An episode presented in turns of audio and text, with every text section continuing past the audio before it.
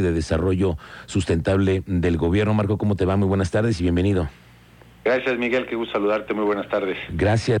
A ver, cuéntanos cómo es el panorama que en este momento tiene el, el, aeropuerto en base al crecimiento que podría darse en el tema de las operaciones de carga. Claro que sí, con mucho gusto. Efectivamente, como mencionas, el, en meses pasados el, el, presidente publicó un decreto en el cual prohíbe la operación de vuelos de carga pura, llamémoslo así, trataremos de, para identificarlos, de carga pura en el Aeropuerto Internacional de la Ciudad de México. Para darnos una idea, en el Aeropuerto Internacional de la Ciudad de México transitan aproximadamente al año 570 mil toneladas de carga de las cuales el 50%, es decir, 285 mil toneladas de carga, vienen, viajan en, las, en la panza de los aviones, en los aviones comerciales. Parte de su modelo de negocio es transportar carga y esa la aprovechan el espacio, digamos, en la cajuela del avión comercial con pasajeros para trasladar carga. Y la otra mitad, los otros 285 mil toneladas, viajan en aviones de carga pura, es decir, aviones que se dedican única y exclusivamente a transportar carga. La configuración del avión está hecha eh, para eh, mover eh, contenedores de carga, de carga vía aérea.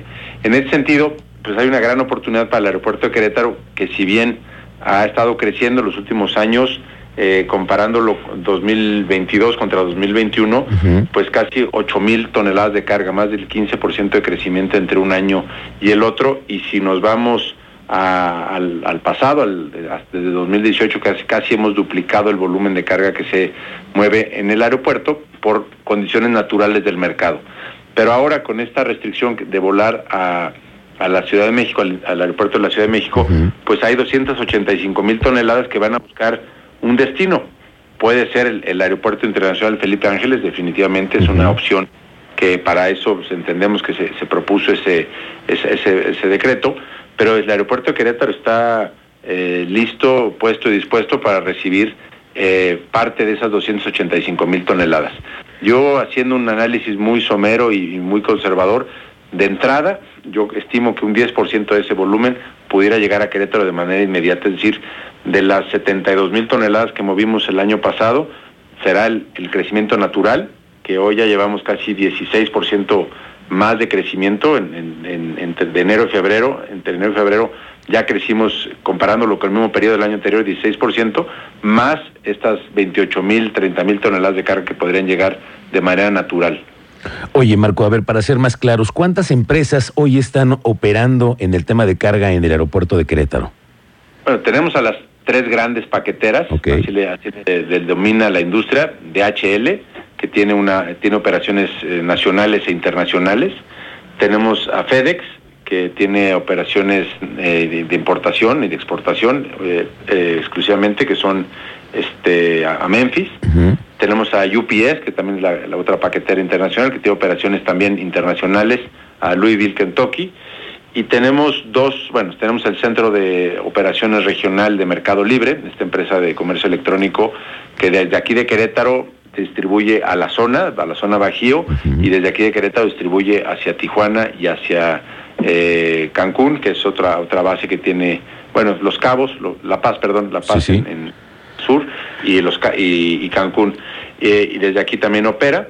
Y, eh, y, TCM, TCM es una empresa carguera que le brinda servicio del charter a, a DHL principalmente y, a, y algunas otras este, operaciones, operaciones aéreas. Son las que están basadas, además de las que pueden ir llegando, digamos, de fletamento, que son de, de carga, pero las que hoy tenemos eh, destin, fijas en, en, en, Querétaro son DHL, FedEx, UPS, Mercado Libre y TSM. Oye, eh, Marco, en este escenario conservador, como lo has dicho tú, en la posibilidad de crecer en las operaciones de carga, ¿tendrían que au aumentar alguna capacidad extra de eh, infraestructura física en el aeropuerto para hacer más viable este proyecto?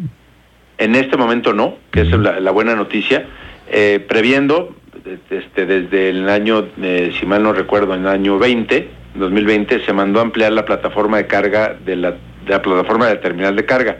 Así pues, hoy tenemos seis posiciones de contacto, que le, son estas posiciones que están justo enfrente de las bodegas, que ahorran tiempo en traslados de la mercancía, hacen, hacen el, el proceso de carga y descarga muy eficiente. Pensa, podemos pensar que estamos retirando, estamos eh, haciendo un ciclo en, prácticamente tres horas. Cargar y descargar un avión completo, prácticamente tres horas, es un tiempo muy eficiente. Y tenemos, esta, tenemos seis posiciones de contacto y dos posiciones remotas. Además, por el lado aire, en cuestión de operaciones, eh, tenemos capacidad suficiente para, para, recibir más vuelos. Hoy el aeropuerto está operando aún entre un 10 y un 15% de su capacidad eh, aérea del lado del lado aire. Tenemos capacidad para eh, operar eh, casi, eh, estamos en, 100 operaciones diarias entre todo el, conjunto de operaciones, aviación comercial, aviación privada y aviación de carga, y tenemos capacidad para casi 900 operaciones diarias. Entonces tenemos mucha, mucha capacidad de, de aire y en el lado tierra tenemos una aduana, tenemos la aduana interior del estado, está en, el aeropuerto, que es muy eficiente, vale la pena eh, comentarlo, si, hemos siempre encontrado mucha disposición por parte del administrador de la aduana para hacerla eficiente. Y también las bodegas que tenemos son 10.000 metros cuadrados de bodega en el lado internacional y se están haciendo ampliaciones para el lado nacional.